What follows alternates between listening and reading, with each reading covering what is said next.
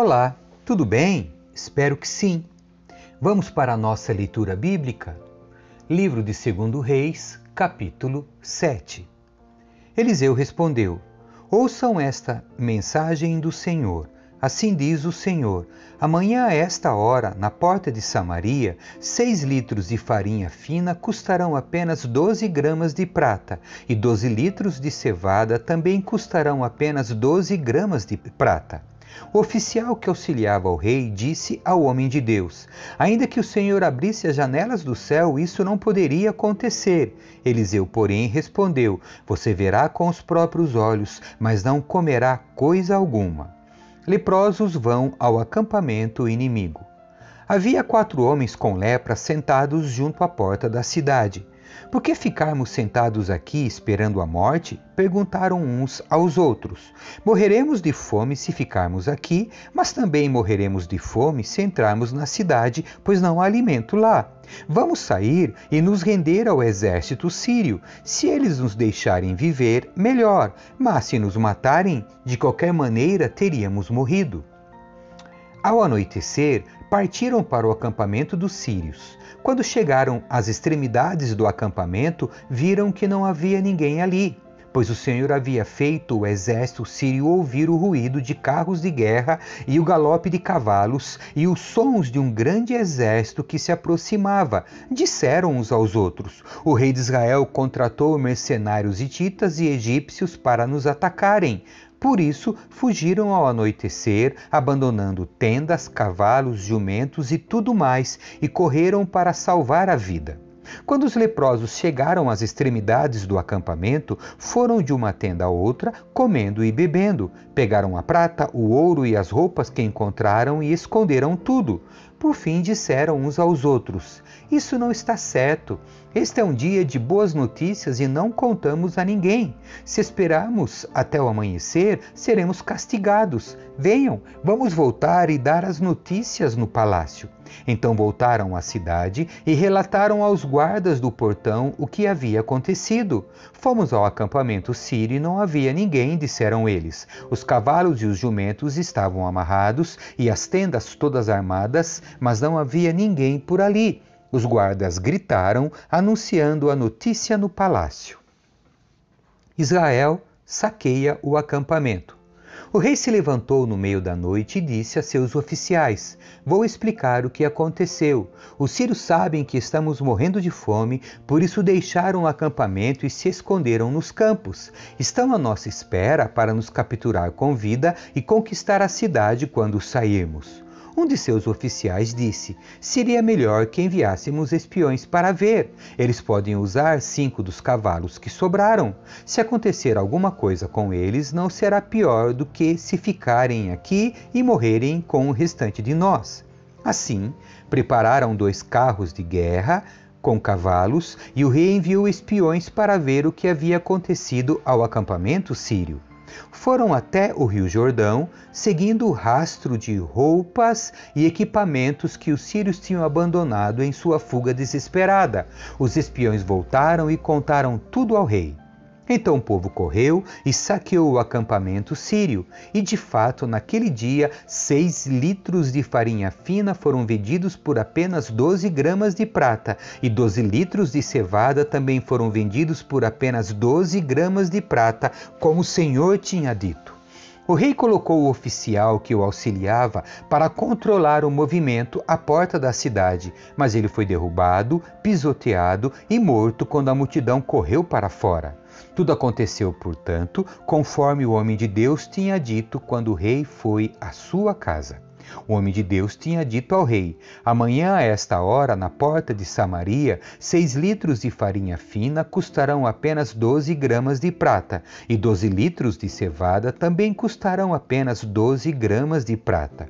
O oficial do rei havia respondido: ainda que o Senhor abrisse as janelas do céu, isso não poderia acontecer. E o homem de Deus tinha dito: Você verá com os próprios olhos, mas não comerá coisa alguma. E assim aconteceu, pois ele foi pisoteado pelo povo à porta da cidade e morreu. Capítulo 8 A mulher de Sunem volta para casa. Eliseu tinha dito à mulher cujo filho ele havia ressuscitado: Reúna sua família e mude-se para outro lugar, pois o Senhor proclamou sobre a terra de Israel uma fome que durará sete anos. A mulher seguiu a instrução do homem de Deus, reuniu sua família e mudou-se para a terra dos filisteus, onde ficou sete anos. Ao final dos sete anos, a mulher voltou da terra dos filisteus e foi ao rei para reaver sua casa e suas terras. Quando ela chegou, o rei falava com Gease, o servo do homem de Deus. O rei havia acabado de dizer: Conte-me alguns dos grandes feitos de Eliseu. E Gease lhe falava sobre a ocasião em que Eliseu havia ressuscitado um menino. Naquele exato momento, a mãe do menino entrou e apresentou ao rei sua petição para reaver a casa e as terras.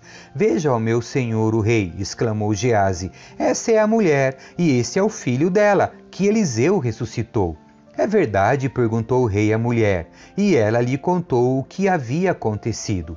Então o rei ordenou a um de seus oficiais: providencie que tudo seja devolvido a ela, incluindo o valor das colheitas realizadas durante o tempo em que esteve ausente. Azael mata Ben-Hadad. Eliseu foi a Damasco, capital da Síria, onde o rei Ben-Hadad estava doente. Quando alguém disse ao rei que o homem de Deus tinha chegado, o rei disse a Azael: Leve um presente para o homem de Deus, depois peça que ele pergunte ao Senhor se vou me recuperar desta doença. Azael levou consigo presente, quarenta camelos carregados com os melhores produtos de Damasco. Foi vê-lo e disse: Seu servo Ben-Hadad, rei da Síria, me enviou para perguntar se ele vai se recuperar de sua doença. Eliseu respondeu: Vá e diga-lhe: certamente se recuperará. Na verdade, porém, o Senhor me mostrou que ele certamente morrerá. Eliseu olhou fixamente para Azael até deixá-lo constrangido. Então o homem de Deus começou a chorar. Por que o Senhor está chorando? perguntou Azael. Eliseu respondeu: Sei das coisas terríveis que você fará com os israelitas. Queimará as cidades fortificadas, matará os jovens à espada, esmagará as criancinhas e rasgará o ventre das mulheres grávidas. Azael disse: Como é que alguém tão sem importância como eu poderia fazer coisas tão grandes? Eliseu respondeu: O Senhor me mostrou que você será rei da Síria. Azael se despediu de Eliseu e, quando voltou, o rei lhe perguntou: O que Eliseu lhe disse? Azael respondeu: Disse que o Senhor certamente se recuperará. Mas, no dia seguinte, Azael pegou uma coberta, encharcou-a em água e a segurou sobre o rosto do rei até que morresse, e Azael foi seu sucessor na Síria. Jeorão reina em Judá. No quinto ano de Jorão, filho de Acabe, rei de Israel, enquanto Josafá ainda reinava em Judá, Jeorão, filho de Josafá, começou a reinar em Judá. Jeorão tinha 32 anos quando começou a reinar e reinou em Jerusalém por oito anos. Seguiu os exemplos dos reis de Israel e foi tão perverso quanto a família do rei Acabe, pois se casou com uma das filhas de Acabe. Jeorão fez o que era mal aos olhos do Senhor. Mas o Senhor não quis destruir Judá, pois havia prometido a seu servo Davi que os descendentes dele continuariam a brilhar como uma lâmpada para sempre. Durante o reinado de Jeorão, os edomitas se rebelaram contra Judá e proclamaram seu próprio rei. Então Jeorão saiu com todos os seus carros de guerra para atacar a cidade de Zair. Os edomitas cercaram o rei e os comandantes de seus carros, mas ele saiu à noite e os atacou. Contudo, o exército de Jeorão desertou e voltou para casa. Até hoje, portanto, Edom é independente de Judá. A cidade de Líbina também se rebelou nessa ocasião. Os demais acontecimentos do reinado de Jeorão e tudo o que ele fez estão registrados no livro da história dos reis de Judá. Quando Jeorão morreu, foi sepultado com seus antepassados na cidade de Davi. Seu filho Acasias foi seu sucessor. Acasias reina em Judá. Acasias, filho de Jeorão, começou a reinar em Judá no 12 ano do reinado de Jorão, filho de Acabe, rei de Israel. Acasias tinha 22 anos quando começou a reinar e reinou em Jerusalém por um ano. Sua mãe era Atalia, neta de Onri, rei de Israel. Acasias seguiu o exemplo da família do rei Acabe. Fez o que era mal aos olhos do Senhor, como a família de Acabe, pois se casou com uma mulher dessa família. Acasias se uniu a Jorão, filho de Acabe, na guerra contra Azael, rei da Síria, em Ramote Gileade. Quando os sírios feriram o rei Jorão na batalha, ele voltou a Jezreel para se recuperar dos ferimentos sofridos em Ramote. Acasias, filho de Jeorão, rei de Judá, foi visitar Jorão, filho de Acabe, em Jezreel, pois ele ainda não se recuperava de seus ferimentos. Capítulo 9 Jeú é ungido rei de Israel. Enquanto isso, o profeta Eliseu chamou um membro do grupo de profetas e lhe disse: Prepare-se para viajar e leve esta vasilha de óleo. Vá a Ramote Gileade e procure Jeú, filho de Josafá, filho de Ninzi. Chame-o a uma sala à parte, longe de seus companheiros, e derrame o óleo sobre a cabeça dele.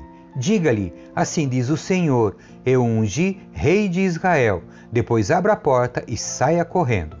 O jovem profeta fez o que Eliseu ordenou e foi a Ramote Gileade. Quando chegou lá, encontrou Jeú sentado com outros oficiais do exército. Comandante, tenho uma mensagem para o senhor, disse o profeta. Para qual de nós? perguntou Jeú. Para o senhor, comandante, respondeu ele. Jeú se levantou e entrou na casa. O jovem profeta derramou o óleo sobre a cabeça de Jeú e disse: Assim diz o Senhor, o Deus de Israel: Eu ungi rei de Israel, o povo do Senhor. Destrua a família de Acabe, seu senhor. Desse modo, vingarei o assassinato de meus profetas e de todos os servos do Senhor mortos por Jezabel. Toda a família de Acabe deve ser exterminada. Destruirei todos os seus descendentes do sexo masculino em Israel, tanto escravos como livres. Destruirei a família de Acabe, como destruí as famílias de Jeroboão, filho de Nebate, e de Baasa, filho de Aías. Cães comerão Jezabel no campo em Jezreel, e ninguém a sepultará. Então o jovem profeta abriu a porta e saiu correndo. Jeú voltou aos outros oficiais do rei e um deles lhe perguntou: O que esse louco queria? Está tudo bem? Vocês conhecem gente desse tipo e as coisas que eles dizem, respondeu Jeú. Você está escondendo algo? disseram. Conte-nos o que ele disse. Então Jeú lhes contou. Ele me disse: Assim diz o Senhor: Eu ungi rei de Israel. No mesmo instante, eles estenderam suas capas sobre os degraus para Jeú passar, tocaram as trombetas e gritaram: Jeú é rei. Jeú mata Jorão e Acasias. Assim, Jeú, filho de Josafá, filho de Ninsi, liderou uma conspiração contra o rei Jorão o rei Jorão havia estado com o exército em Ramote Gileade, onde defendeu Israel do exército de Azael, rei da Síria. Contudo, o rei Jorão tinha sido ferido na batalha e voltou a Jezreel para se recuperar dos ferimentos causados pelos sírios. Jeu disse aos homens que estavam com ele: Se querem que eu seja rei, não deixe que ninguém saia da cidade e vá a Jezreel contar o que fizemos. Em seguida, Jeú subiu numa carruagem e foi a Jezreel, onde o rei Jorão se recuperava de seus ferimentos. Acasias, rei de Judá, também estava ali, pois tinha ido visitar Jorão. Quando a sentinela na torre de Jezreel viu Jeú e sua tropa se aproximarem, gritou: Uma tropa se aproxima o rei Jorão ordenou: envie um cavaleiro para perguntar se eles vêm em paz. O cavaleiro foi ao encontro de Jeú e disse: O rei quer saber se vocês vêm em paz. Jeú respondeu: O que lhe interessa a paz? Junte-se a nós. A sentinela informou: O mensageiro se encontrou com eles, mas não está voltando. Então o rei enviou outro cavaleiro. Ele foi ao encontro deles e disse: O rei quer saber se vocês vêm em paz. Jeú respondeu novamente: O que lhe interessa a paz? Junte-se a nós. A sentinela exclamou: O mensageiro se encontrou com eles, mas também não está voltando. Deve ser Jeú, filho de Ninze, pois conduz seu carro de guerra como um louco. Rápido, prepare meu carro de guerra, ordenou o rei Jorão. Jorão, rei de Israel, e Acasias, rei de Judá, cada um em seu carro, saíram ao encontro de Jeú e o acharam no campo de Nabote, em Jezreel. O rei Jorão perguntou: Você vem em paz, Jeú? Jeú respondeu: Como pode haver paz enquanto estamos cercados de idolatria e da feitiçaria de sua mãe Jezabel? Então o rei Jorão deu meia volta com seus cavalos e fugiu, gritando para o rei Acasias: Traição, Acasias! Jeú disparou seu arco com toda a força e atingiu Jorão entre os ombros. A flecha atravessou seu coração e ele caiu morto dentro do carro de guerra. Jeú disse abdicar seu oficial, jogue-o no campo que pertencia a Nabote de Jezreel. Lembra-se de quando você e eu acompanhávamos a cavalo o pai dele, Acabe? O Senhor pronunciou essa mensagem contra ele. Assim diz o Senhor: onde vi o assassinato de Nabote e seus filhos, juro solenemente que o farei pagar por ele neste campo. Portanto, jogue-o na propriedade de Nabote, como o Senhor disse. Quando Acasias, rei de Judá, viu o que estava acontecendo, fugiu pela estrada para Bet-Agã. Geu foi atrás dele, gritando: Atirem nele também! E atingiram Acasias em seu carro de guerra na subida para Gur, perto de Ibleã. Ele conseguiu ir até Megido, mas morreu ali. Os servos de Acasias levaram seu corpo no carro de guerra para Jerusalém, onde o sepultaram com seus antepassados na cidade de Davi. Acasias havia começado a reinar em Judá no décimo primeiro ano do reinado de Jorão, filho de Acabe. A morte de Jezabel. Quando Jezabel soube que Jeú tinha chegado a Jezreel, pintou os olhos, arrumou os cabelos e sentou-se em frente a uma janela. Quando Jeú entrou pela porta do palácio, ela gritou para ele: Vê em paz, assassino. Você é como Zinri, que matou seu senhor. Jeú olhou para cima, viu Jezabel na janela e gritou: Quem está do meu lado? Dois ou três eunucos olharam para ele. Joguem-na para baixo, ordenou Jeú.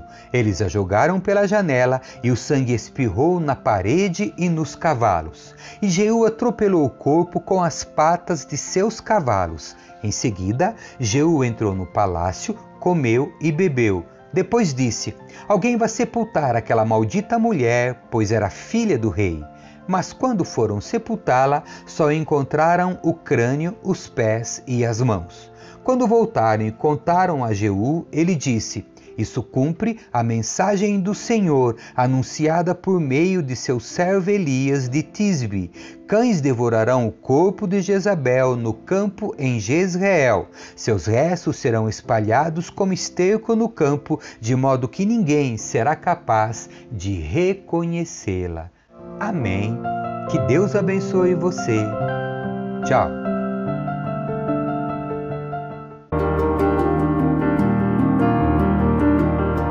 Escrevi o primeiro livro, ó Teófilo, relatando todas as coisas que Jesus fez e ensinou